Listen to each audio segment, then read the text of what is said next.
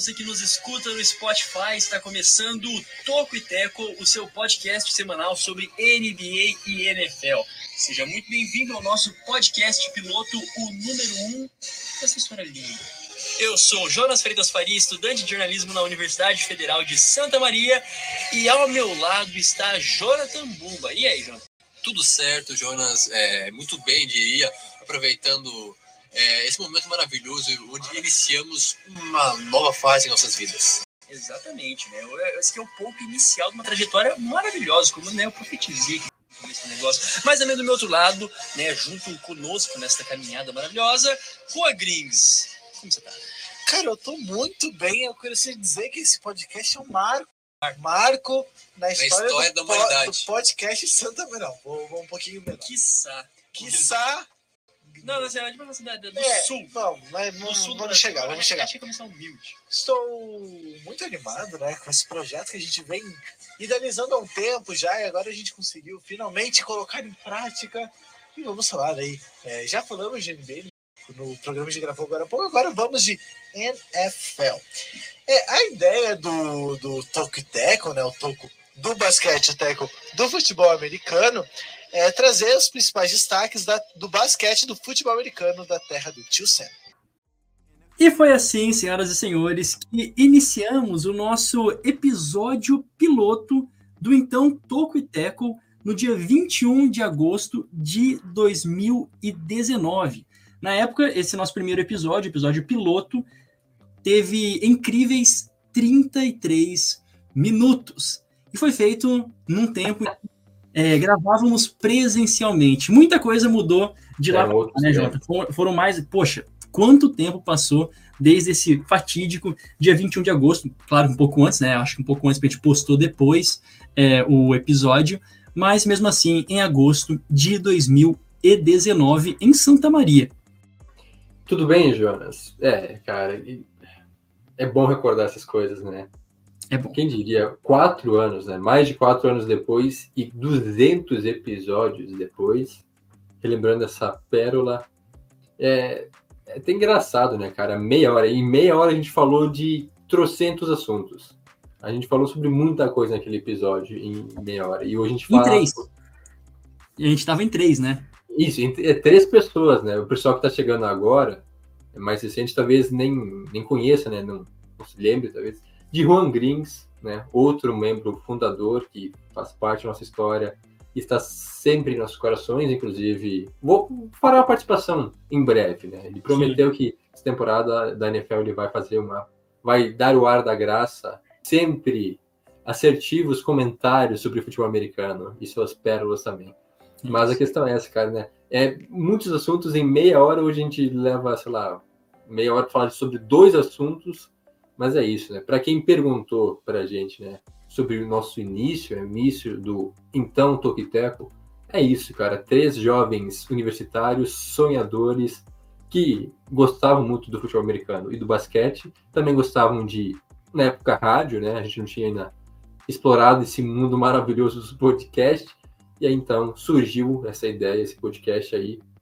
E aí eu vou deixar também para o Jonas dar suas é, suas lembranças, né, cara, de como é que foi, mas é isso basicamente, né? surgiu esse desejo de três jovens de falar sobre aquilo que mais gostavam, né? já que a gente vivia falando sobre isso o tempo todo, né, é, durante os intervalos da faculdade, na fila do RU e em todos os lugares, tá aí um, um lugar adequado para isso. Correto, e além de tudo, a gente mudou muito, né? Desde o primeiro episódio, desde aquilo que a gente se propôs a fazer, a gente experimentou muito, na verdade. Inclusive, para aqueles que não sabem, o Toco e Teco, na época, foi tema do nosso TCC, né? A gente fez o nosso TCC baseado no Toco e Teco, tal era o envolvimento que a gente tinha com esse programa desde o início, né? Não era simplesmente então dá para dizer que desde o princípio foi mais do que um hobby, né? Porque no final a gente acabou usando ele como um trabalho é, do nosso para se formar e nos formamos assim laureados, né? Com 10, diga-se de passagem, Não né? Quero me gabar.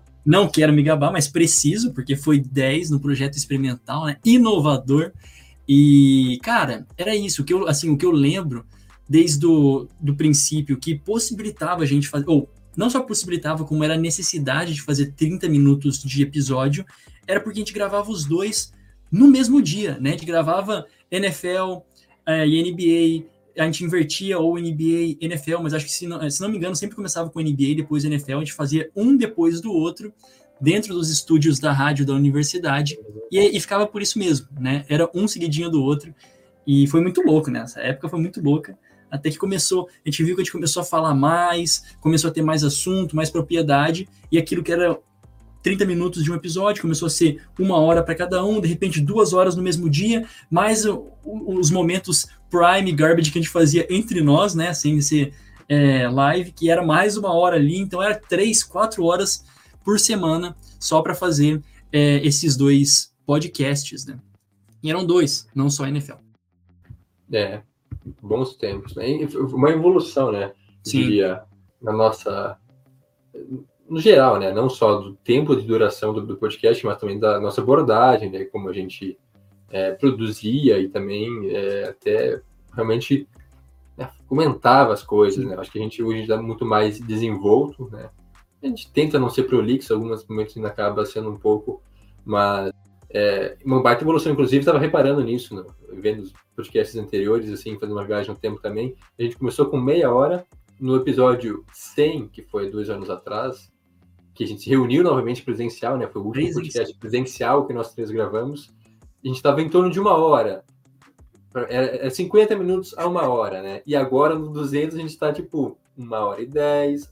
Já chegamos quase uma hora e 20. Então, é, a cada 100 episódios a gente aumenta, vai colocando 15, 20 é minutos a mais.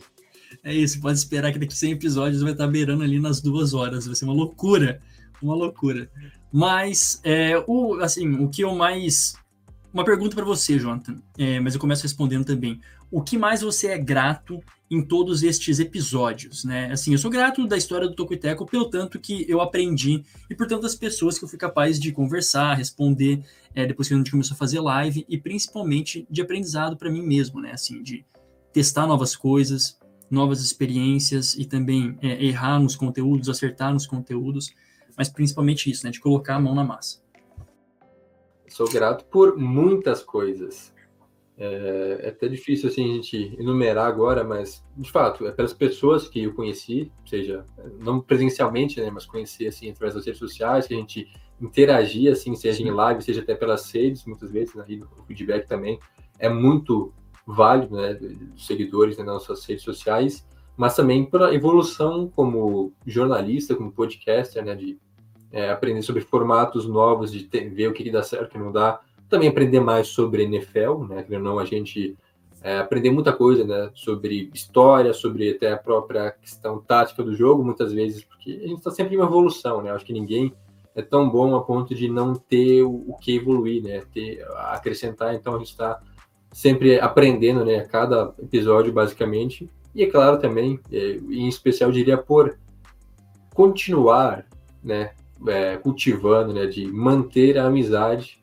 Porque, não, não, na época da pandemia, né, a gente passou por pandemia, passou por tanta coisa. O Jonas hoje está nos Estados Unidos e a gente, graças ao podcast, se vê, né, mesmo que toda semana na tela de computador, toda semana e tá aí. A gente conversa também antes, antes mesmo do, do prime time e muitas vezes depois do garbage também a gente fica Sim. aí só nós dois trocando ideia. Então, é uma forma também de, é, como sempre falo, o Tokiteco é um produto, claro, que a gente fez para né, para expor nossas opiniões, depois serviu também como nosso trabalho de TCC na faculdade, mas também é um fruto da nossa amizade, é algo que vai perdurar, né, por para sempre.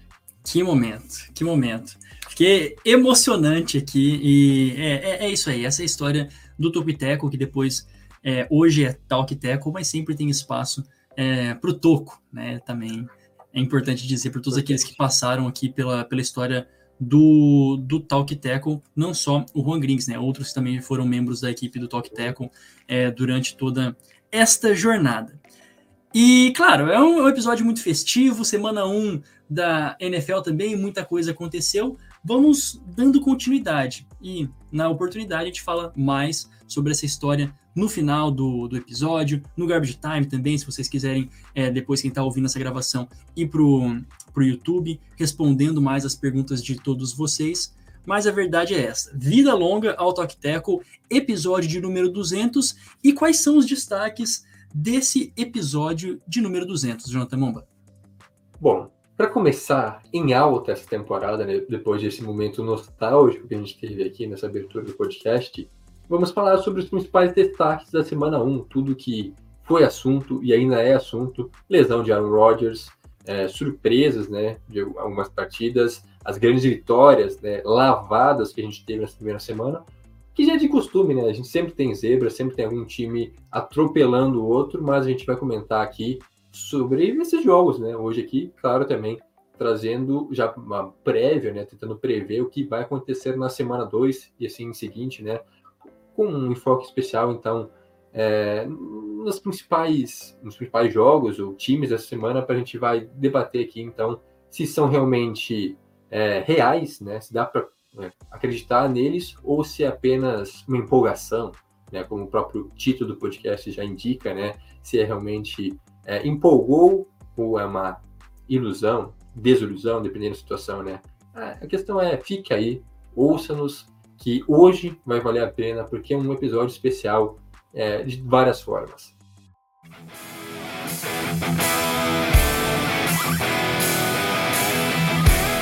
É isso aí, começando com a notícia do momento, né? O mais quente, a lesão confirmada de Aaron Rodgers fora essa lesão que tira os jogadores normalmente de toda a temporada, uma ruptura no tendão de Aquiles, né? então no pé, no tendão de Aquiles, no tendão de Aquiles, e isso logo após ele ter completado exatamente um set de downs, né? Então quatro snaps, por assim dizer, com a, com a equipe do New York Jets após toda a história que a gente repercutiu aqui era o mais falado, o motivo dos Jets iniciarem a temporada em um prime time contra os Bills, né?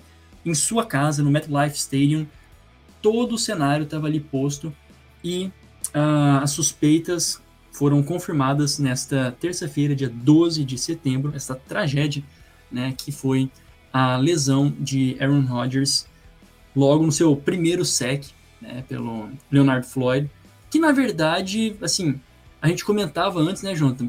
Pareceu foi muito natural de jogo, né? Não foi faltoso nem nada e até não foi tão violento assim o lance, né?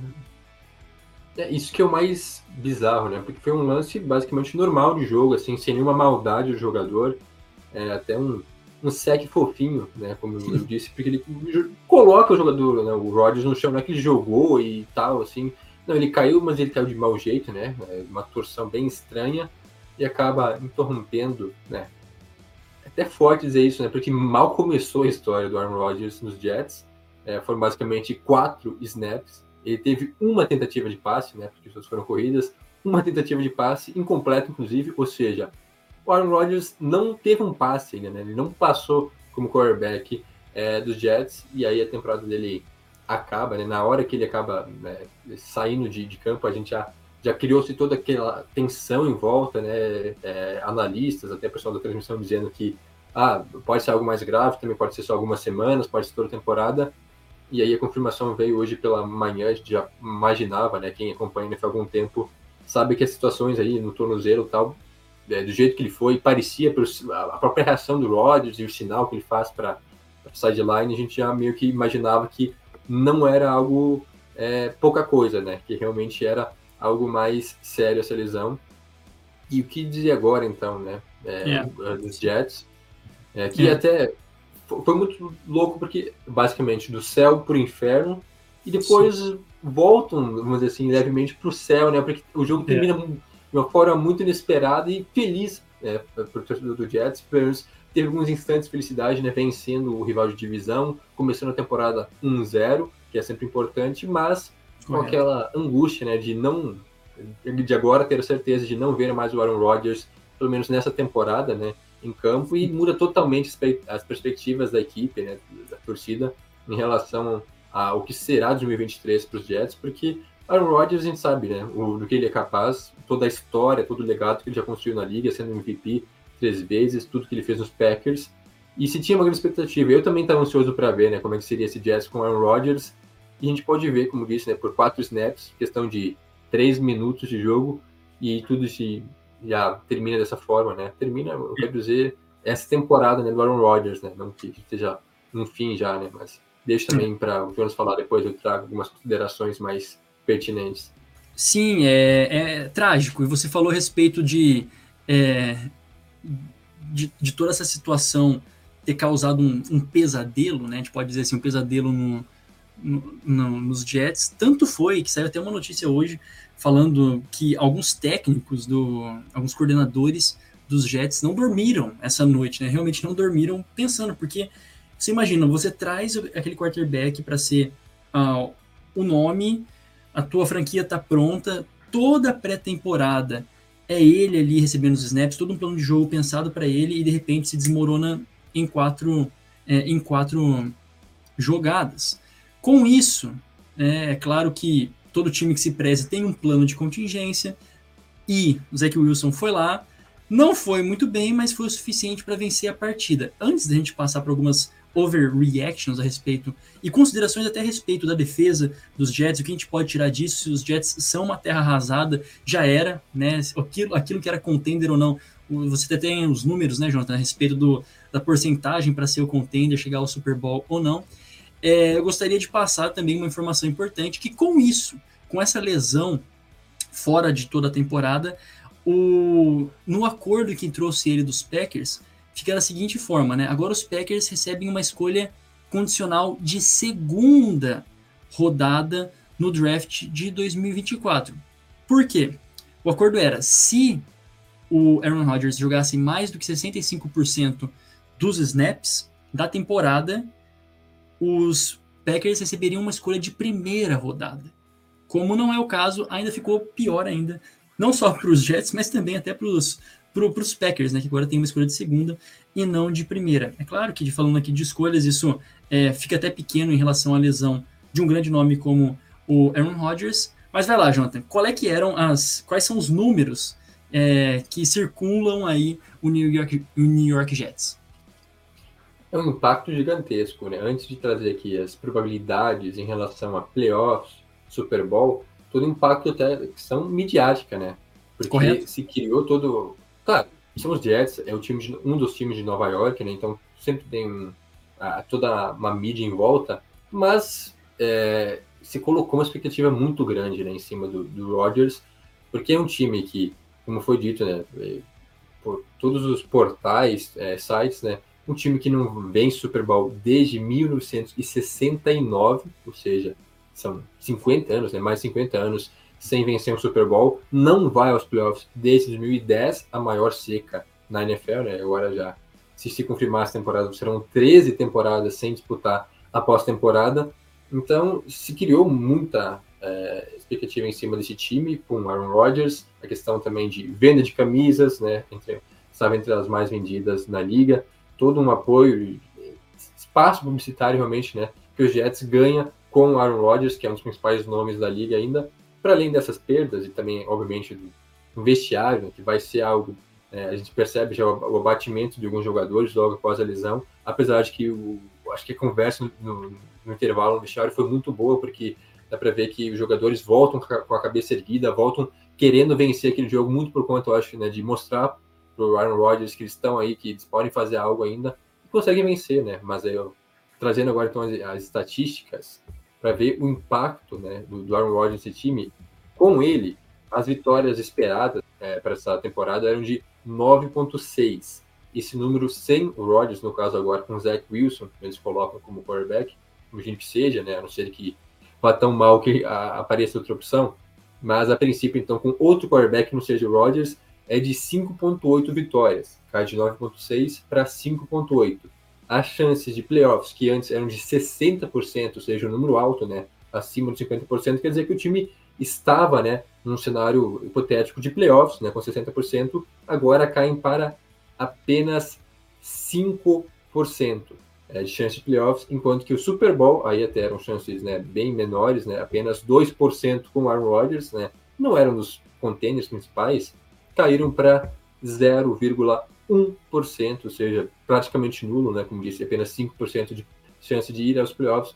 Esse é o impacto da lesão do Aaron Rodgers é, no que, que os especialistas dizem né, em relação ao que esse time do Jets é capaz, né, pode fazer nessa temporada. Correto. E assim, o, os, os Jets eram um time são ainda, né?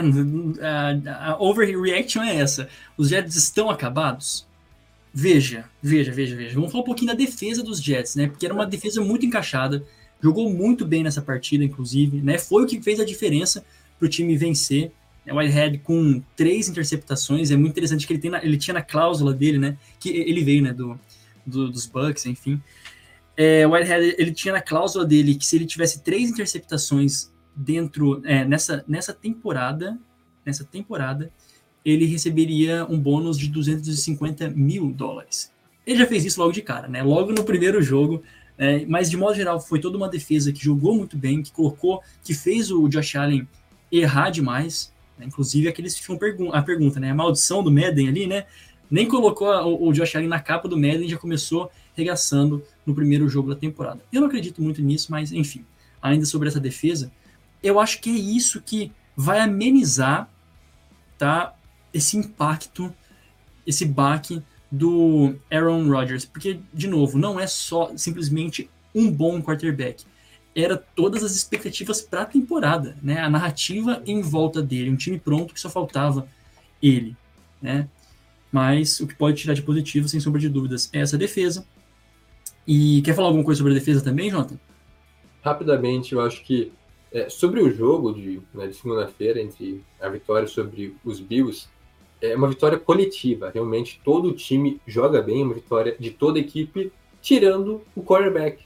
Né? É, claro, com, com, todo respeito ao, ao Zach Wilson, mas ele não foi um fator para os Jets vencerem. Inclusive, é, dá para ver toda a precaução com ele em campo, né? De basicamente não riscar nenhum passe para frente, né? Porque muitos passes completos dele foram passes para o lado, para running back, para tight para avançar depois, né? Mas não é nenhum passe, nenhum passe mais arriscado, de 20 jardas, coisa assim. É, claro, poucos, né, em direção a, a, principalmente ao Gard Wilson, né, tanto que a gente vê que o, o principal jogo, recebedor foi o, o Lazard com 46 jardas em duas recepções. Ninguém teve mais do que 46 jardas na, na partida, mostrando também essa precaução da própria equipe, né, da, da, da comissão com o Zach Allen, é, com o Zach é, Wilson. Agora, falando sobre, no geral, assim, a defesa é espetacular, cara. Foram três interceptações, cinco sacks do Josh Allen, uma pressão constante. Ele ficou perdidinho, né? Teve uma panic. Não é, é, não é novidade, né? Volta e meia isso acontece, toda temporada. Mas não é comum um ser tantas assim. vezes dentro do jogo, né? Perdão te interromper. Não é comum ser tantas é. vezes dentro do jogo. É, foi um jogo totalmente. Como eu disse, eu acho que para mim, foi o pior jogo assim do, do, Josh Allen nessa desde que ele se tornou um grande quarterback, né? Porque a gente sabe que a primeira temporada dele foi bem ruim, né? É, muito criticado. Na segunda a gente tem a evolução e na terceira ele se torna é, algo semelhante ao que o Hurts fez no ano passado, né? Se tornando um dos melhores da liga já. É uma grande evolução. Então desde lá eu não lembro de um jogo tão ruim do Josh Allen como foi né, agora contra o Jets. Então, como eu disse, a defesa foi muito bem, tem boas peças, né? A gente já citou aqui vários jogadores qualificados é bem treinada, né? O Robert Saleh é um cara, é um head coach voltado para a defesa, com a mentalidade mais defensiva, mas no ataque também, a volta do Bryce Hall, né, que perdeu boa parte da temporada por lesão no ano passado, jogando muito bem, foram poucas corridas, mas ele passou de 100 jardas, né, nessas 10 corridas que ele teve. Também é, os recebedores, é, apesar de, como eu falei, poucos números, né, pouca jardagem, mas Garrett Wilson, Allen Lazar são boas opções, né, é, podem ajudar bastante, né, o Zach Wilson ou seja lá qual for o quarterback, né, que a equipe vai ter.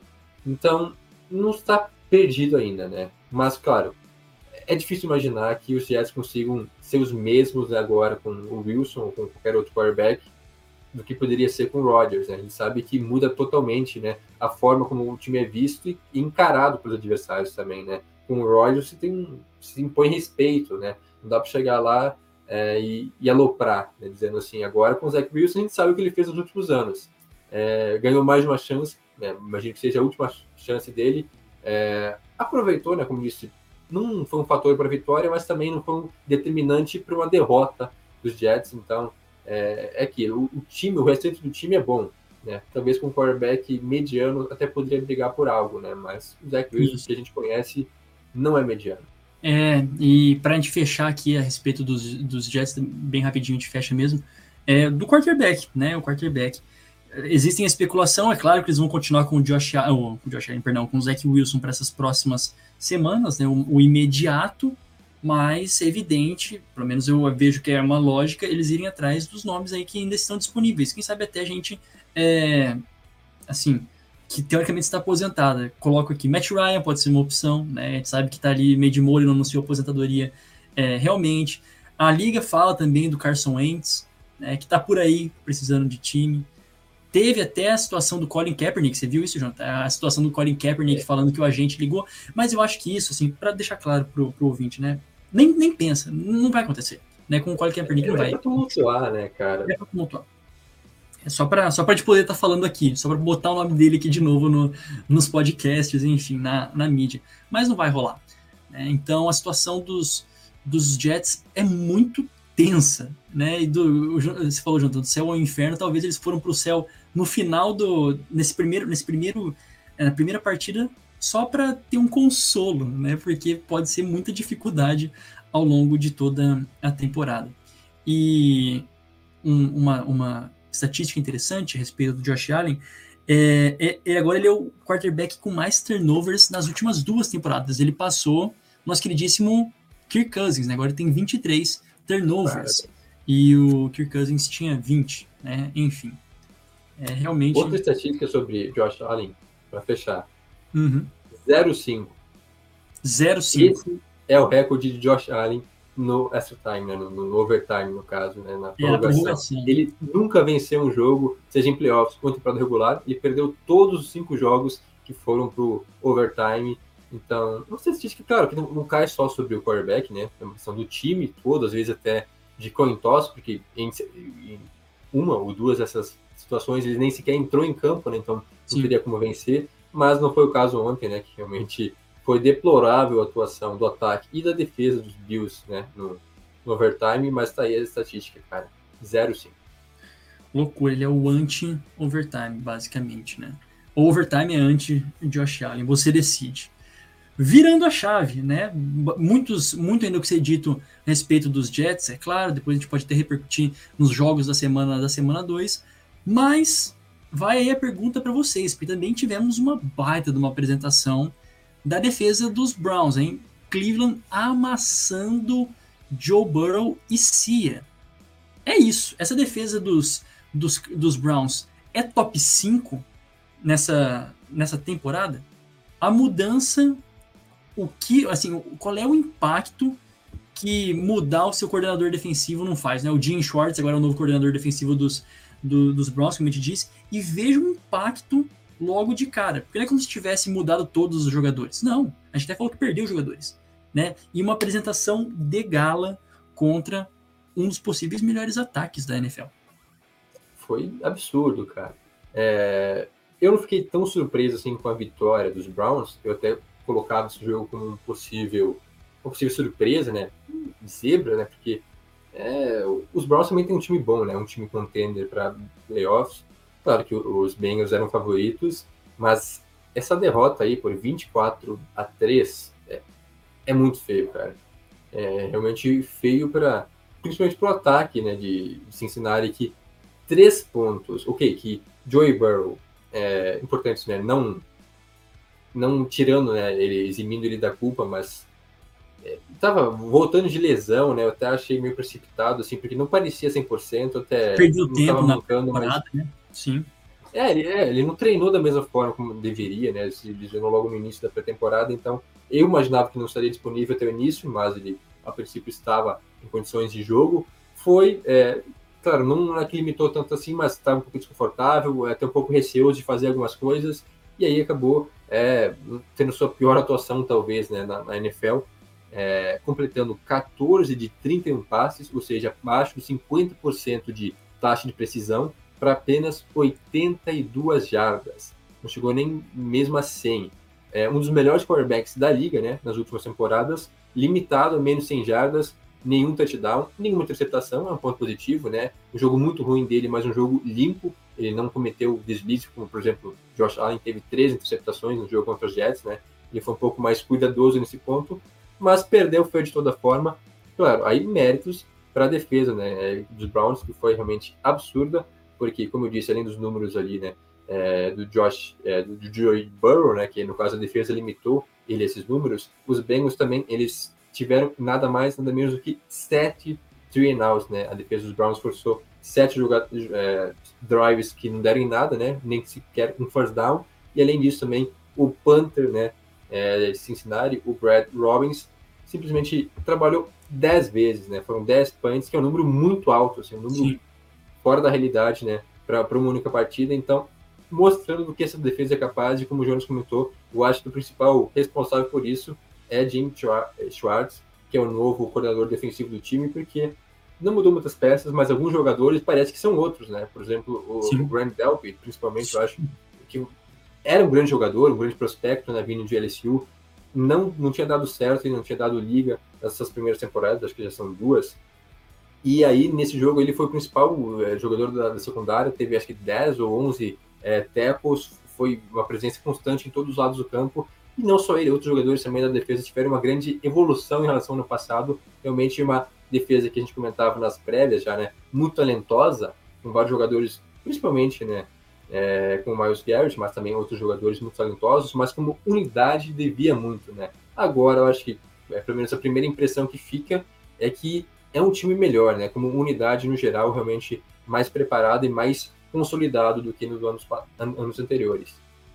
E inclusive os, não existe um time que tenha vencido mais de Joe Burrow, vencido mais os, os Cincinnati Bengals de Joe Burrow na sua era do que os Browns, né? São cinco é, vitórias contra o, os Bengals, apenas uma vitória dos Bengals sobre, sobre os Browns, né? Então pode acontecer tudo.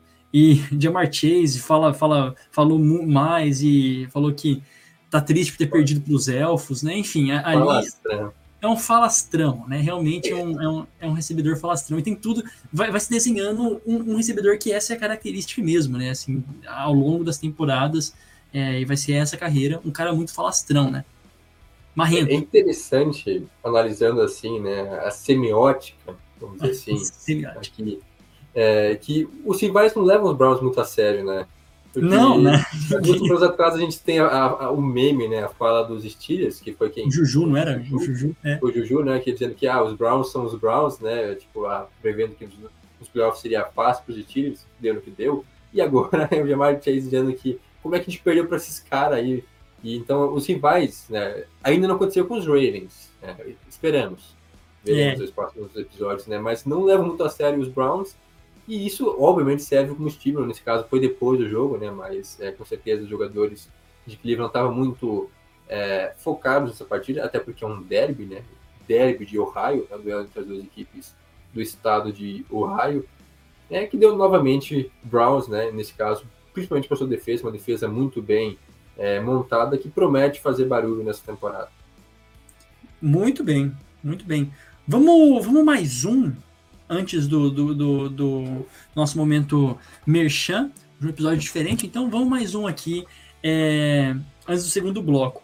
Eu gostaria de né, comentar que os Cowboys são um time de playoff, é, de Super Bowl, perdão, são os favoritos na NFC, contando com todo mundo, menos o Dak Prescott. Contando com todo mundo, menos o Dak Prescott. Isso é muito complicado. O time inteiro é um clássico, é um clássico caso em que o time inteiro joga bem, menos o quarterback é capaz de jogar. E essa vitória de 40 a 0 sobre o Giants, né, assim, um absurdo, um absurdo. Todo mundo falou, nossa, foi assim, ficou claro para mim como que o o Dak Prescott é limitado, como que a defesa é muito boa, é excelente, o Tony Pollard muito bem, até o, o, o Deus Valg teve a oportunidade de jogar no final, né? Assim, rodou todo mundo nesse ataque, mas o Dak Prescott não dá, não dá. Passo para você, assim, não precisa concordar, mas é só minha overreaction a respeito né, dessa, dessa partida bizarra, né? Uma partida aquelas que acontece uma vez, não vai acontecer mais dentro dessa temporada, pelo menos, né? Mas foi insano. Ousado, hein? Mas é, é que assim, esse jogo até é difícil a gente fazer uma leitura, né, uma análise mais aprofundada, porque o Prescott não precisou jogar, né? Esse é o ponto. Ok, ele, ele foi meio mal também, né? É, nas chances que ele teve, mas a questão é que não dependia dele. Foi um jogo muito tranquilo, porque basicamente já começa, né? É, com 16-0, sendo que ele não fez nada, basicamente, né? Porque a, a defesa e os special teams vão lá e pontuam, então já fica um jogo muito mais é, cadenciado, vamos dizer assim, né? Fazendo os termos futebolísticos, de que o, o, o Cowboys precisa apenas administrar a vantagem não se expor muito, né? Aos riscos, e assim, é verdade que nada deu certo para os Giants, a gente vai falar sobre, sobre Nova York depois, mas nada deu certo, cara. Foi um dia assim para se esquecer a estreia né, de, de Nova York, que inclusive também estava bastante hypado depois do que fez no último, no, no último ano. Mas quanto a Dallas, é isso, é um time muito bom, né, cara? A gente comentava já, a defesa também, em questões assim, de jogadores individuais, é uma das mais talentosas da liga. Já foi a defesa que mais forçou turnovers, né? Mais forçou interceptações, fumbles na última temporada, acho que foram 33, né? não recordo exatamente o número exato, mas mais de 30. E começa também já com voadora no lustre, teve primeiro um field goal bloqueado e retornado para touchdown, depois teve uma interceptação, claro, méritos né, de Daniel Jones, um passe horrível, mas também né, defensores de, de Dallas, que também, é, para além disso, tiveram mais, é, mais uma outra interceptação, né, foram duas interceptações do Daniel Jones, sete sacks, né, importante também a gente falar sobre isso, a pressão constante, é, a, absurda que é, o Daniel Jones sofreu nessa partida, né, é, assim, é, limitando ele a números péssimos, tanto que para traduzir bem, né, em questão de estatística, o que foi esse jogo da defesa dos Cowboys, foram simplesmente a, a defesa de Dallas pressionou é, em 23 dos 36 dropbacks né, do Daniel Jones, no caso, né, ele vai para passar, né, ele dá o, o, o dropback, em, ou seja, 23, 36, 63%, ou seja, mais de 60% dos lances, o Daniel Jones sofreu pressão é, na, antes de né, conseguir se estabilizar para dar o passe, sendo que esse foi o segundo número mais alto né, de, de, pressão desde 2019, né?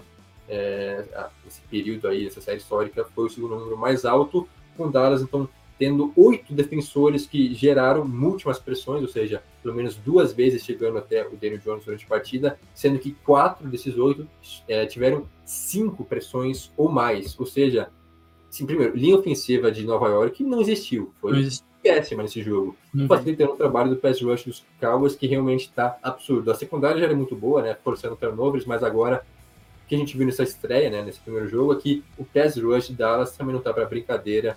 Então, os adversários que se cuidem, porque o bonde do Dalão vem é, sem freio. A estrela solitária, mas vem com força, e é muito importante aqui uma coisa que eu gostaria de deixar para vocês que, é, que estão nos acompanhando, é a maneira que o time termina a temporada passada, normalmente a expectativa de na próxima temporada uh, todo mundo se pergunta: vão manter o mesmo tom, né? Vão manter a, a, mesma força ou vão recorrigir? Porque como um time termina na temporada passada, é uma das coisas mais importantes que os analistas veem, né? Óbvio, para aquilo que seria a próxima. E os, e os já os Cowboys simplesmente mantiveram, né? A forma como eles terminaram na temporada passada. Então isso é muito muito importante para o hype. Né? Então, os, os Cowboys estão com tudo. Com tudo também está o nosso momento merchan. Esse nosso momento merchan, a gente, a gente convida vocês a se inscreverem no nosso canal do Talk Teco no YouTube. Se inscrevam lá, ativem as notificações, é, compartilhem com os amigos é isso, a gente pede, por favor, se inscrevam no nosso canal, vamos chegar a 300 inscritos neste ano, hein? Neste ano. Também, este episódio de número 200, todos os 200 episódios estão disponíveis em todas as plataformas de áudio, de podcast, você pode encontrar onde você quiser. Se você quiser nos escutar pela Aurelo, nossa parceira é, de podcast, a sua audiência por lá, sem pagar nada, nos ajuda com alguns centavinhos. Então, fique mais convidado a baixar o aplicativo Orelo e nos escutar por lá, por lá também. Nos siga no X, no Instagram e também no Facebook, todas as redes sociais, Talk e Teco. Vai lá, nos siga e acompanhe a gente todos os dias.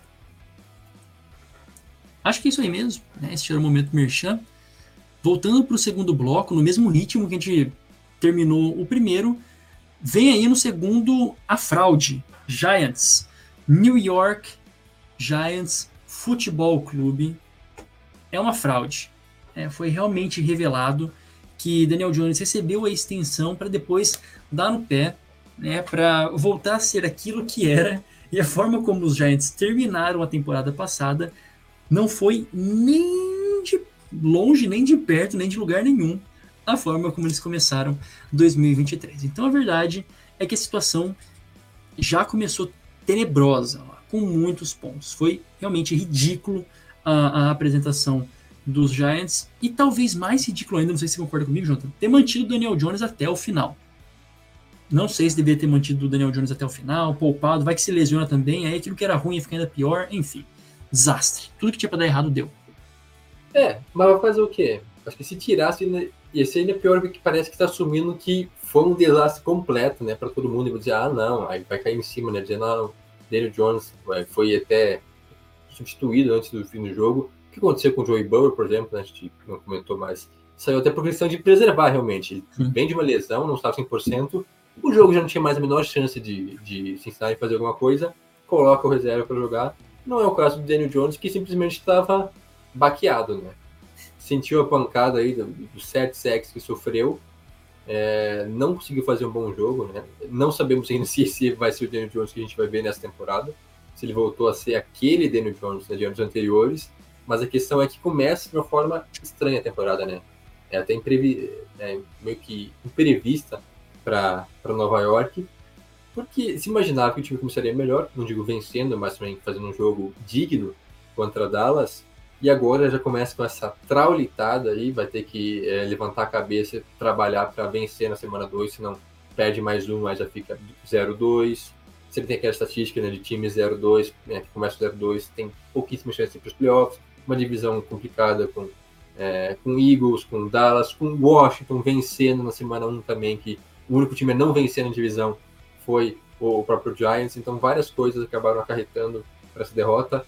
É, o jogo terrestre ainda foi o melhor, talvez, nesse ataque, mas também não entrou e aí acabou prejudicando também o Daniel Jones como passador. É, a gente não viu ainda as melhorias nesse ataque do Giants em relação à última temporada. A defesa, que era o ponto forte, também não foi um fator, né? Foi facilmente driblada pela, pelo ataque dos Cowboys. E para fechar a minha contribuição aqui, uma estatística assim, simplesmente absurda, assim como foi esse placar, né, esse jogo que nenhum time em toda a história da NFL, né, desde o seu princípio, nenhum time nunca conseguiu esse combo de perder por 40 pontos. Ou mais, né, pior, é, perder a, a, batalha de turnovers, né, no caso por 3 a 0 ou mais, né, foram três turnovers forçados por, é, por, por, Dallas contra nenhum dos Giants, mais o, o plus também de ter levado 7 sacks, é, sacks né, e não conseguir nenhum, é, calma que tem mais coisa, gente, não percam a conta. Mais um field goal bloqueado retornado para touchdown e mais uma pick six. Nenhum time nunca conseguiu fazer essas cinco coisas, né, esses cinco fatos, em uma temporada inteira, todos os jogos. Nunca aconteceu na história da NFL. Os Giants fizeram isso tudo em um jogo. Parabéns. Mudando de assunto. Brincadeira, só para fechar, e é por isso que a defesa dos, dos Cowboys fizeram 40 pontos no Fantasy, né? Para aqueles que são aí é, aqueles são adictos ao fantasy, né? Não é à toa que fez essa apresentação bizarra também, né? Foi realmente histórico, né? Uma traulitada histórica, uma apresentação difícil de ser repetida, porém, é, tá aí, né? A melhor defesa da NFL pro restante da temporada, a defesa dos Cowboys. Veremos, hein? Veremos. Não é overreaction, muito possível. Agora, vai mais uma pergunta aí, né? Mudaram as estações, na verdade não é, é uma constatação. Mudaram as estações, nada mudou. Como diria também aquela música que eu não faço ideia quem que canta. Mudaram as estações, nada mudou. Os Bears continuam sendo possuídos, digamos assim, sendo é, de propriedade do Green Bay Packers, mesmo agora com Jordan Love. E que maneira, né, de começar uma, uma temporada de começar realmente o seu trabalho como titular da equipe, que baita cartão de visita, né, para a equipe dos, é, dos Packers dominando, né, não só venceu, mas com Jordan Love jogando seguramente, não foi uma coisa linda, maravilhosa, distribuiu bem a bola para todo mundo, conseguiu ser sólido ao longo de toda a partida E o torcedor dos Packers não pode pedir mais do que isso, né, pelo momento.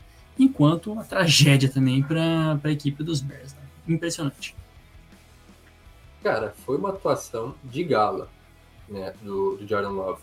Porque, assim, 245 jardas, 3 touchdowns, nenhuma interceptação. Números excelentes, né? O que? Ele, ele completou apenas 15 passes, né? De 27 tentados, que não é tão alto assim, só 15 passes, mas foi o suficiente. Né? O jogo terrestre entrou, é, entrou né, com o Aaron Jones, é, que também recebeu muito bem, né? Foi o principal recebedor do time, né? Com apenas duas recepções para mais de 80 jardas. É, mas a questão é até onde a gente pode considerar isso, né? É, ok, eu gostei muito do que vi, né? É, o, o, pouco do que vi do, do, Jordan Love, mas era contra o Bears. Vamos esperar para ver contra um time assim de verdade, um time de contender, alguma coisa, né? Se realmente repete a situação. Porque o Bears tem uma expectativa, né? Ah, não, o time vai melhorar agora em relação ao ano passado, porque teve adições, a gente falou, né? É, temos Edmonds na defesa, o ataque também bastante reforçado, né? Agora o, Justin Fields tinha opções, né? Tinha armas. Tá, e aí, Justin Fields? Me ajude a te ajudar também, né? Não foi um bom jogo, não teve uma evolução em relação ao ano passado. É, o jogo terrestre, dependente dele, inclusive, né? Ele foi o principal corredor do time, porque os running backs também não foram bem. É, então, cara, foi também um jogo bem difícil, né, para Chicago.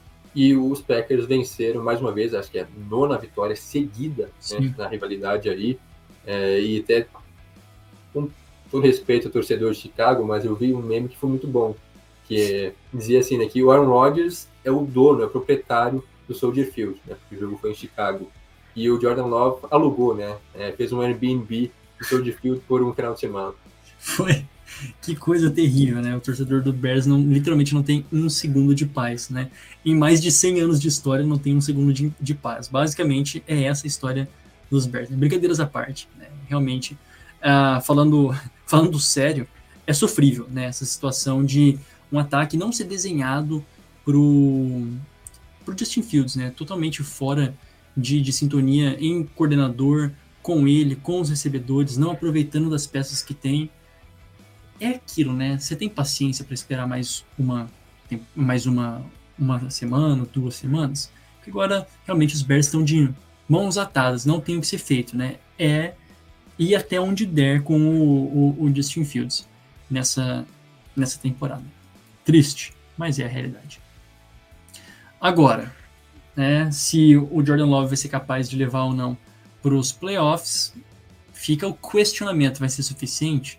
Veremos. Né?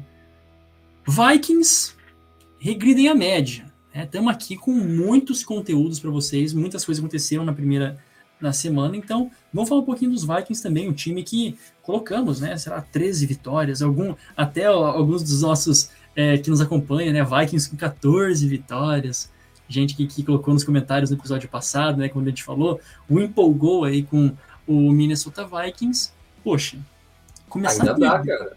Ainda, não, claro, ainda dá, mas pô, você começar perdendo pro Tampa Bay Buccaneers, do poderoso Baker Mayfield. Baker Mayfield. Do poderoso, assim, é, não, vou falar que não é tão problema. Não é tão problema do, do Baker Mayfield. Eu me sinto mal em falar assim, nossa, o, o cara foi primeira rodada, ele tem talento, mas enfim, perdeu pro Baker Mayfield para um, um dos ataques, na nossa opinião, talvez mais estagnados da, da temporada passada, de uma defesa também cheia de buracos, e os Vikings já começaram de um jeito que foi a temporada passada também. Tudo bem, vencendo, muito, muitas vitórias, mas todos os jogos, assim, puxados, né? Todos os jogos por uma margem baixa, com menos de uma posse, uma posse de, de bola, né? Menos de sete pontos, menos de seis, e aí começa perdendo justamente para os Bucks. E o feitiço virou contra o feiticeiro, né? porque os Vikings, é uma estatística também assim incrível, venceram todos os jogos, né, é, que foram decididos por uma posse, no caso, né, foram 11, né, os Vikings venceram 11 partidas é, por uma posse, ou seja, 7 pontos ou menos de diferença em relação ao seu rival, venceram todos os jogos que foram assim, 11-0, o recorde perfeito na sua temporada, e começa essa temporada perdendo por menos de uma posse, né, perdendo por 3 pontos, né, um field goal é, de Tampa, e os problemas são basicamente os mesmos, né? É, até teve uma produção, né? O, o Kirk Cousins colocou jardas, né? Pelo menos nas suas estatísticas, no, é, passou de 340 jardas, dois touchdowns, uma interceptação. Apesar dos números, não foi tão bem assim, né? Jogou mal até. É, o, o, Justin Jefferson teve 150 jardas. O calor, né? O, o Jordan Addison teve um touchdown, né? Um bom início também, né? Um dos principais destaques né, entre os calouros é, nessa semana. É, o jogo terrestre, por outro lado, não deu certo, né? Não sabemos ainda se existia uma Cook dependência é, ou se o Madison vai dar conta do recado, mas o primeiro jogo não foi lá dos melhores, né? Uma média de 3 jardas por carregada, número bastante baixo, né? Para o running back principal da franquia. E a defesa, o ponto é a defesa. Continua mamãe, né, meus amigos? Porque é, tô, ok, 20 pontos não é muito, mas como o Jonas disse, é o ataque dos Bucks, né? Com Mayfield, com o Mike Evans ameaçando sair, né? Fazer um holdout. Que não renovou, quer dizer, renovou, quer dizer, não renovou o contrato, né? Não renovou o contrato. Não, não. É, até a situação e jogou, inclusive, marcou touchdown né, nessa partida. Foi um dos destaques de ataque aí. Mike Evans, o Godwin, os principais jogadores que continuam lá jogando bem. A defesa também fez sua parte, né? Limitando os Vikings apenas 17 pontos. E é isso, cara. Veremos como é que os Vikings vão lidar com isso. Ainda tem um time capaz, né? Tem boas peças, principalmente no ataque. Acho que é um dos melhores ataques é, da liga, né? O, como disse, o Cousins não foi tão bem assim, mas ele conseguiu produzir, né? Que foi terrível a partida dele. Então, dá para imaginar que os Vikings vão superar isso, né? É, e né, dar a volta por cima e vencer a divisão, quem sabe, né? Ir para os playoffs. Acho bem possível, tanto que estou vendo aqui o próximo jogo não é exatamente favorável, né? Porque vai ser o, o Thursday Night, a gente vai comentar contra os Eagles. É, e depois também tem uma sequência não tão fácil assim, estou vendo aqui. Mas a questão é, perdeu para o Bucks, um jogo que não era para perder em casa, e já muda um pouco o cenário, né? É, o clima já não está mais tão tranquilo assim lá em Minnesota. Ah, e tem uma. Tem, falando aqui, né? O, agora o, o Baker Mayfield venceu quatro, não, três dos seus, das quatro estreias, né? Lembrando que agora ele já tá um, quarterback rodado, né? passou por vários times nessa liga, lembrando. Só aí um rápido draftado pelos Browns, aí passou é, pelo Rams, Bucks, não, passou pelos Panthers também, né? É, agora tá nos Bucks. Então foi Browns, Panthers, Rams, agora o, os Bucks.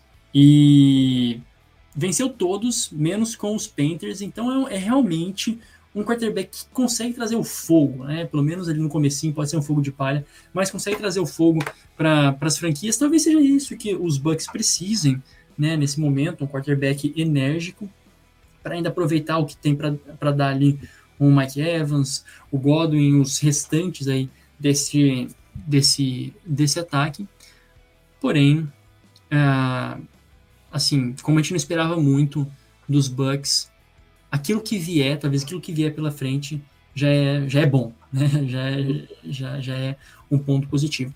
Da parte dos Vikings, é claro, é realmente um alerta vermelho, porque quando o Green Bay começa vencendo, os Vikings começam sofrendo as mesmas coisas que sofria na temporada passada, né? Às vezes não vai estar tão simples assim essa divisão. E a gente colocou até essa divisão por último nas nossas prévias, porque a gente imaginava que tivesse tantas surpresas, né, que as coisas seriam um pouco mais fáceis ali é, para os Vikings ou até para os Lions, mas vai ter que correr atrás, essa temporada promete bastante. É, avançando um pouquinho, tivemos muitas estreias também dos quarterbacks, né, os quarterbacks draftados nessa, nessa temporada, basicamente todos né, dos tops começaram. Bryce Young, CJ Stroud, Anthony Richardson. E é sobre o Anthony Richardson que a gente gostaria de trazer a, a pauta. Né? Talvez, e eu coloco aqui o melhor quarterback da classe em desempenho. Pode ser que não, não seja o melhor, né, não tenha a melhor carreira, mas desta classe em desempenho, sem sombra de dúvida, dessa temporada, eu coloco ele, ele vai ser o melhor, tá? Ele vai ser o melhor de todos. E embora perdendo essa, a sua estreia, né, com, com os Colts, de todos os outros ele foi o mais sólido, né, que apresentou mais recursos, correndo, passando, né, sem tantos erros, até mais pronto do que muitos diriam, né, Jota? É, surpreendendo, né, geral. Porque muitos falavam que, né, todo mundo falava, na verdade, que ele né, era muito cru para a NFL, que tinha que ser lapidado, tinha várias questões a melhorar. Sim, tem pontos a serem melhorados, mas uma atuação bastante digna, né? Decente nessa estreia aí contra o Jaguars, que não era exatamente um adversário fácil, né?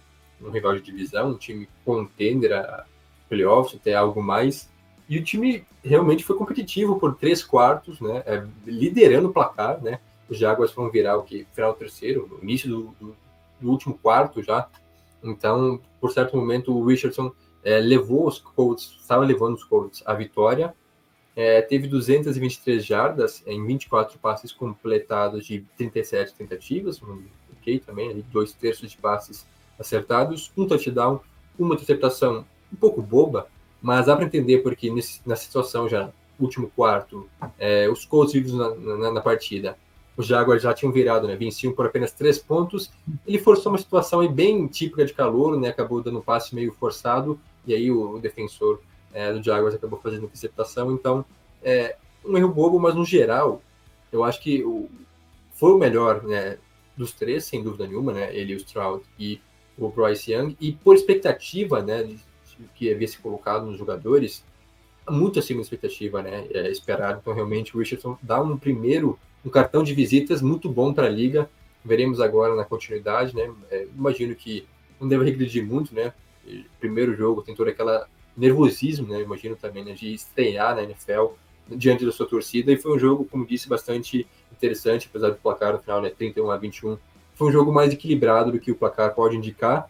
E agora, né? já aproveitando a deixa, semana 2, um duelo também novamente dentro da divisão contra outro quarterback calouro. Aí a gente pode sim tirar um, um tira-teima, né? Realmente, entre CJ Stroud e o Andrew Richardson, quem que é o melhor, né? Quem que vai vencer o, o, o prêmio de, de calor ofensivo do ano, né? Claro, tem mais opções, mas é um duelo direto já, logo na semana 2, e por enquanto o Richardson tá como favorito, né? Leva melhor, assim, por tudo que ele apresentou nesse primeiro jogo.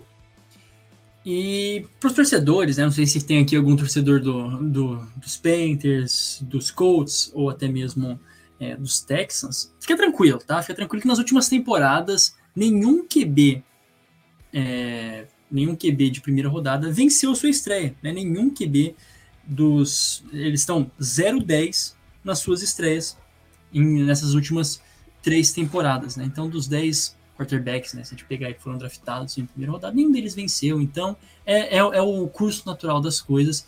O que vale é a gente analisar em profundidade como foi o jogo. Né? Foi realmente mais do que isso. Porém, aqui eu deixo meu asterisco antes de a gente passar para o próximo, pro próximo assunto, que é né, os Colts têm essa mania de serem competitivos, né? Essa mania de serem competitivos, mas não vencer. A gente viu isso nessas últimas temporadas, foi isso que ah, realmente avassalou, ah, avassalou, acho que talvez seja, né? Que realmente é, minou a equipe dos, dos Colts nesses últimos anos. Compete, tem jogos importantes, consegue levar para overtime, tem, às vezes, umas vitórias muito boas, umas derrotas bizarras, mas no final das contas morre na praia. Então a gente começa empolgado com o Tony Richardson, é, mas sempre manter os olhos abertos e sem sombra de dúvidas é isso que também a diretoria é, observa, né? Porque a gente não quer só competir, a gente quer vencer, né? basicamente. É, mas é que agora é diferente, né? Porque nas últimas temporadas era um time com uma boa expectativa, né? Yeah. É. Um time meio pronto já para playoffs e competia e não ganhava, jogava mal no caso, né? Agora a gente não imaginava isso, a gente imaginava que seria um time que né, ia para um rebuild, ia brigar por posições altas em draft e começa surpreendendo, né? Jogando bem, competindo, né? Como foi dito, então é um, um pouco diferente, né? Um ângulo diferente da mesma situação dos Colts, que inclusive são o quê? Sete temporadas agora, ou seis temporadas seguidas com quarterback diferente, né? Na estreia, né? Na, iniciando a temporada com um quarterback diferente também não teve sorte, assim como os seus anteriores, né? Matt Ryan, é, o, o próprio. Acho que o, Wentz, né? o Carson Wentz também não teve, né? O Carson ah, Wentz também foi mal, então é. Bridgewater, enfim, todo mundo sofreu, né? Brissett. Então, é. O, é o Brissett, não o Bridgewater, o Brissett. Uh, o, o Philip Rivers, quando tentou, né? Então, são. são foi melhor ainda, né? Mas foi, é, chegou lá. Esse que é, esse que é o ponto. E, e bom, minha, minha deixa que antes de passar para é, a semana 2. A gente está chegando a uma hora de podcast. Inclusive, achei que a gente ia demorar mais, né? Com esse tanto de pauta que a gente já trouxe, até que a gente foi né, rápido. Ah, lembrando que é, é, essa é bizarra, né? Eu queria dar meu destaque e mais uma overreaction a respeito dos Chargers. Não vai. Essa equipe dos Chargers não vai mais nem na bala. Não vai, não vai. E a solução para isso vai ter que ser, sei lá, demitir o Brandon Staley. Não deu certo, porque não é possível que um time que, sei lá, nas últimas três, é, é muito bom, nas últimas três partidas, você tá pegando as últimas da temporada passada, foram 92 pontos marcados. São 92 pontos marcados em três partidas. E perdeu os três jogos. A gente falava isso nas prévias. Não importa um time que vai lá e marca 400 pontos, você vai tomar 401. Então, no final das contas, a equipe dos Chargers não tem solução. É um ataque muito bom, mas uma defesa que tem os nomes bons, mas não funciona. Não funciona. É bizarro. É bizarro. É, então, de, deixa aí minha nota de repúdio. É... Vamos passar agora para os pro, jogos da semana 2.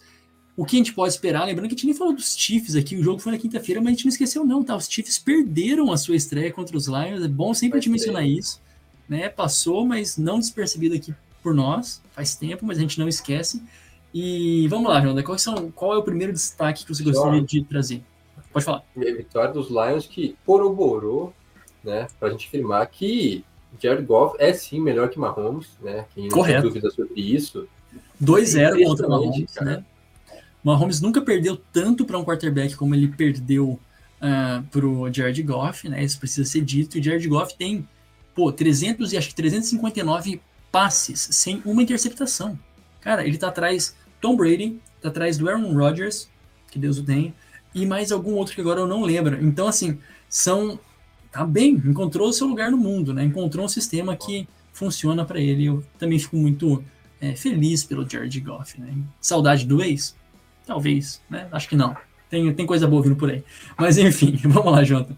A semana 2, você gostaria de começar destacando qual jogo? Ah, começamos pelo Thursday Night, né? O tradicional, porque é, o reencontro entre Vikings e Eagles. Por que reencontro? Porque eles se enfrentaram na semana 2 da temporada passada. Olha só que curioso. E se não me engano, foi no Monday Night, né? Também foi horário nobre, só que aí fechando a semana 2. Agora eles abrem a semana 2 com o Eagles que venceu, mas não convenceu muito contra os Patriots, mas com uma boa atuação do Jalen Hurts e o seu ataque, né, na medida. É, contra o Vikings, que como a gente já comentou, perdeu para os Bucks, então precisa vencer para vai em busca da recuperação. O jogo, só para confirmar, vai ser em Philadelphia. Isso. O jogo vai ser na casa dos Eagles. Então, favoritismo para para Filadélfia, mas como disse, não foi tão assim, teve, teve brechas, deram chance o Mac Jones vencer o jogo para os Patriots na semana 1, não venceu por conta de incompetência própria, né? Nunca confie tanto assim. Acredite, mas não demais no Mac Jones. É isso que eu sempre digo para o torcedor do Patriots. Mas o ponto é esse. Eu acho que vai ser um jogo bem interessante, né? Porque os Vikings pontuam muito, também tomam muito ponto. Então vai ser um jogo com pontuações altas, eu imagino. É, mais uma chance a gente ver né, o Kirk Cousins doutrinando eu, estou afirmando agora aqui, isso não é. É um fato. É um não é uma prévia, uma hipótese. Não. Kirk Cousins vai dar as caras e vai levar. Não, mentira, não sei se vai vencer o jogo, cara. Eu não, não confio tanto assim na defesa dos Vikings, porque o negócio foi muito feio contra os Bucks. Mas que vai ser um jogo interessante, vai ser um jogo divertido de se assistir. Ah, vai. Então fica de olho, né? Quando o, o, o Kirk Cousins tem conhecimento da NFC Leste, né? Então ele teve seus momentos de glória também pelo, então, o Washington Redskins, né? Então vamos ver como sai contra a equipe dos Eagles. E eu acho que aqui, Jonathan, assim, uma, uma derrota dos Vikings aqui, já começando no 0-2, perdendo para os Eagles, é, é, um, é uma coisa assim mais complicada do que a gente imagina pensando no topo da conferência, né? Da conferência nacional. Né? Porque, lembrando que o, os, os Vikings brigaram pelo topo da conferência no, no ano passado. Né? Foram primeiros até, em dado momento, na, foram a seed 1 da Conferência Nacional e agora... Perderam para os Eagles, né? É, perderam para os Eagles e pode ser um, uma regressão à média um pouco mais abrupta do que o esperado, né? Fiquemos de olho. É, eu destaco aqui rapidamente um jogo que nós temos no domingo, do primeiro horário, né, Ravens e Bengals, que é aquele assim, da, a AFC Norte todo mundo se ama, né? Todos os times ali, parece, de todas as divisões, acho que a AFC Norte é uma do, do que o pessoal mais se ama, os times, né? Contém muita ironia aqui. Então, é mais uma. Nem se agridem. Nem se agridem, né? Nem tira o capacete para dar na, na, cabeça do outro. É, é, loucura, né? É loucura o que, que esse, tira o capacete do jogador e dá na cabeça dele, né? Isso aqui é uma coisa insana. Ravens e Bengals, numa partida que, assim, Lamar Jackson contra é, Joe Burrow sempre foi interessante, né? E os, e os Ravens têm que aproveitar essa, esse 1-0 e conseguir colocar, imagina, fazer os, os concorrentes diretos pela divisão, já começar 0-2, não tem nada melhor do que isso. Né? É, e aí, eu coloco uma briga direta pela divisão, né? Para mim, são os dois favoritos.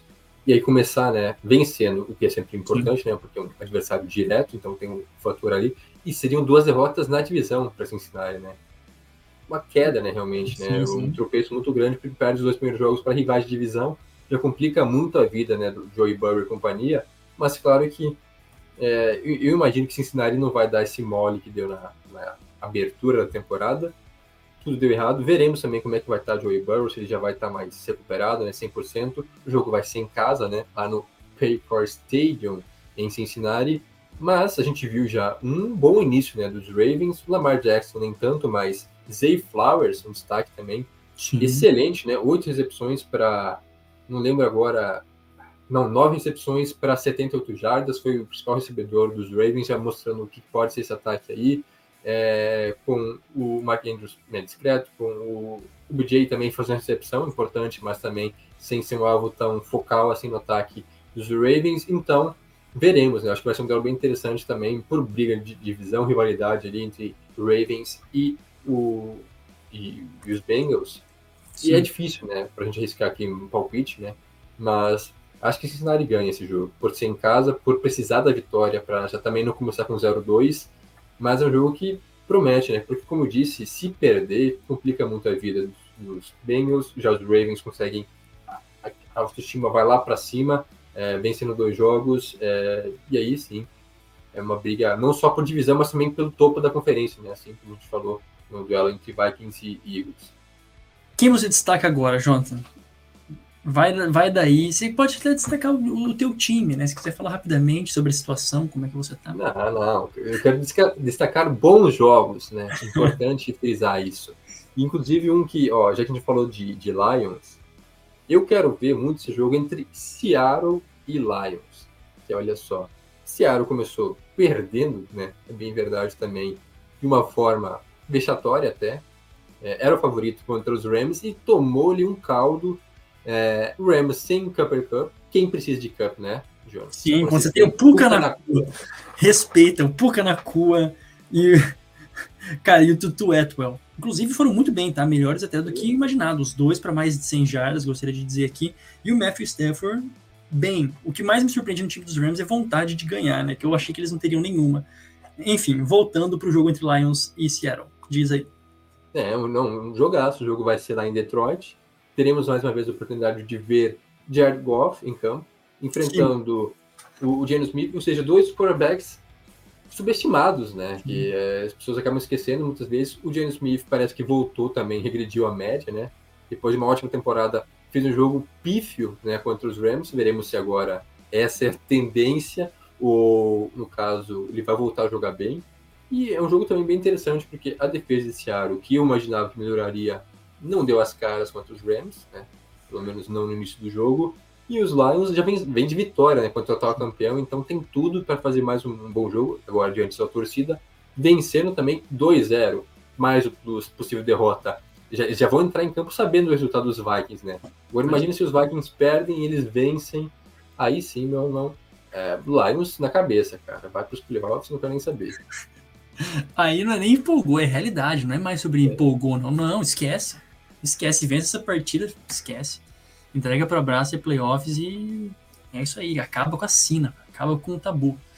É, falando rapidinho, tá, do, dos outros prime times que a gente tem, a gente tem, quer dizer, rapidinho não, falando decentemente, Dolphins e Patriots, tá? Um Dolphins que também a, começou metendo louco, né? Com o, o Tua, uma semana 1 um, com mais de 460 jardas, com o Tyreek Hill com mais de 200 jardas recebidas, realmente um ataque é, explosivo que o Mike McDaniel conseguiu colocar logo de cara.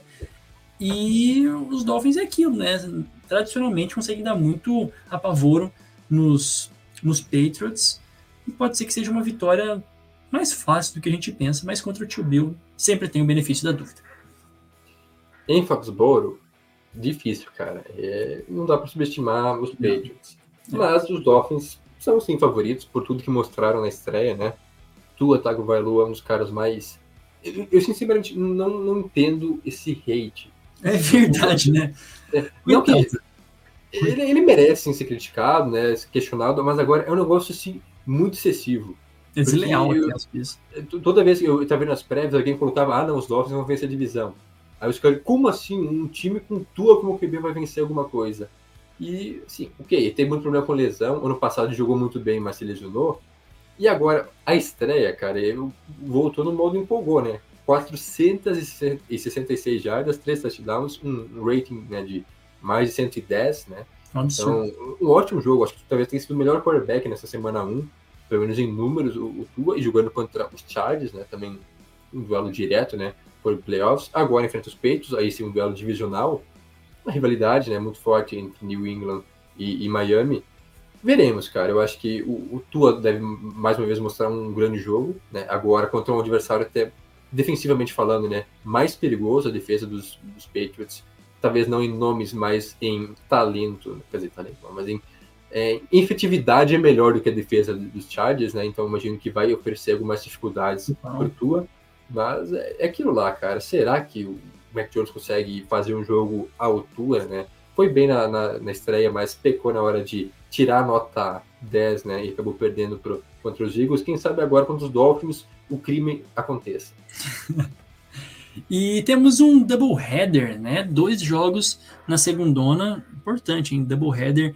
Primeiro jogo entre Saints e Panthers, divisional, e Browns e Steelers também divisional. Né? Dois jogos bons, apresentação boa do Saints na, na sua primeira partida, vencendo, né? Derek. Carr jogando sólido. Esperava mais contra os Titans. Você acha? Não, eu acho que os Titans, pô, assim, Titans, não sei pô. se o Titans vai estar tá tão ruim nessa temporada, tipo, tão ruim mesmo, sabe? É, não, não lá, tão ruim, é que o Saints era pra estar tá melhor, né? É, verdade, né? Pode ser que Mas o que, não, foi, foi um bom jogo, né? Veremos, o Derek Carr teve uma interceptação meio boba, né? Tem que melhorar um pouco nesse esquisito aí. Enquanto que, ó, o interessante é o Bryce Young porque segundo jogo dele na NFL, contra, né, mais uma vez contra um rival de divisão, ele que foi ok, né? Teve um touchdown e duas interceptações é, na sua estreia, na, normal, né? Para um, um calor. Veremos agora contra a defesa do Saints, uma defesa até um pouco melhor do que é, de Atlanta, como é que ele vai, vai se sair. Então eu estou ansioso para ver muito né, Bryce Young. Eu não assisti né, na estreia, quero ver esse jogo aí contra o Saints, se realmente dá para empolgar ou se tem que esperar até o ano que vem. Correto. E Browns e Steelers, que acho que de todos ali, a gente está falando da, da Norte, essa é uma da, da, das mais subestimadas, né? Quer dizer, que, que os Steelers subestimaram demais o, os Browns.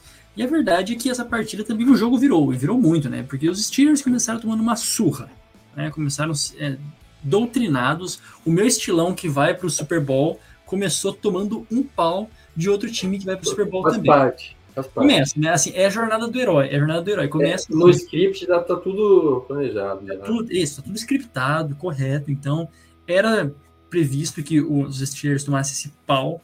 E agora tem a oportunidade de reviver aí, né, contra uma defesa dos Browns que a gente já disse está melhor e pode ser que aproveite deste momento mexido ali, desse ataque que ainda não, não deslanchou.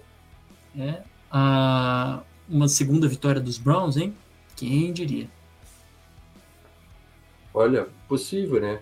É que, na verdade, nenhum dos dois quarterbacks foi bem na estreia. Né? Como a gente disse, os Browns venceram por sua defesa, ótima atuação, e jogo terrestre também, né? A gente sabe que os Browns é isso, né? Baseado no jogo terrestre com o, o Nick Chubb e também com o próprio Deshaun Watson também, que anotou uma, um touchdown com as próprias pernas, enquanto que os Steelers nada, né? Não, não nada deu certo. Veremos agora, então, né? É, o Kenny Pickett vai ter mais uma missão difícil contra a defesa dos Browns, que é muito boa, do que a gente falou, mas não é a defesa dos Niners.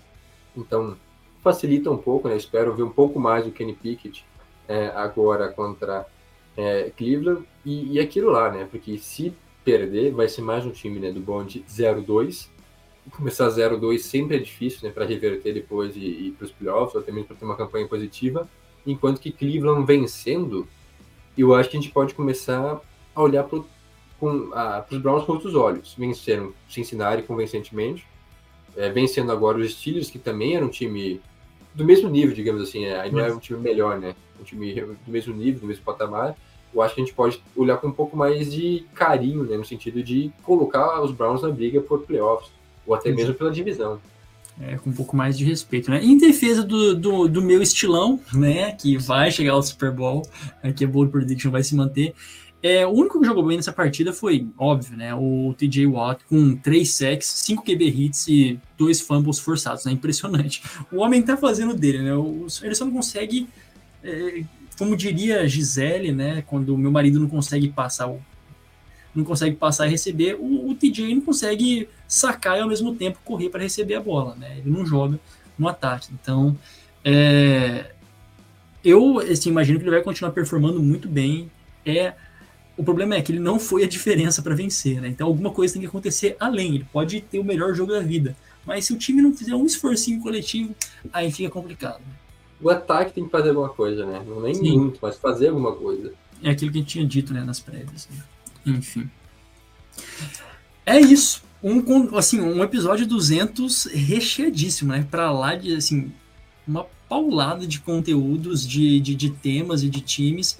É claro que não dá para cobrir os 32 times de uma vez só, mas a gente espera que vocês tenham curtido muito esse episódio histórico para nós, histórico para vocês também, vocês fazem parte dessa história, 200 edições e, e vão para cima, né? É, eu digo que é só o começo, que venham muitos outros é, episódios aí pela frente. E a gente agradece também a, a participação de vocês, né, sugerindo os temas para esse episódio, importante de dizer, né, sugerindo ah, os times que vocês gostariam que a gente trouxesse, né, até aquilo que vocês tinham mais interesse diante da semana 1. Muita coisa vem pela frente, só está iniciando a, a temporada e vocês já viram como é que é o ritmo, né? mandem pra gente, converse conosco, coloquem nos comentários, na nossa DM, quando a gente abrir lá as caixinhas de perguntas também surgiram é, os temas, que dentro de uma hora e 15, uma hora e 20, a gente tenta trazer o máximo possível, sem perder a qualidade, né? Sem ser superficial nesses conteúdos. O Talk Tackle de número 200 vai ficando por aqui. Não se esqueça de nos seguir no Instagram e no X, arroba Talk Tackle, nas duas redes sociais e no nosso Facebook, facebook.com barra talk e teco. Siga também os nossos perfis pessoais, o meu arroba Jonas Faria no Instagram, arroba Jonas Faria underline no X. E o seu, Jonathan? Arroba Jonathan Momo. Muito obrigado a você que nos acompanhou até agora. A gente volta na próxima semana com mais um episódio do Talk Teco NFL. Tchau, tchau.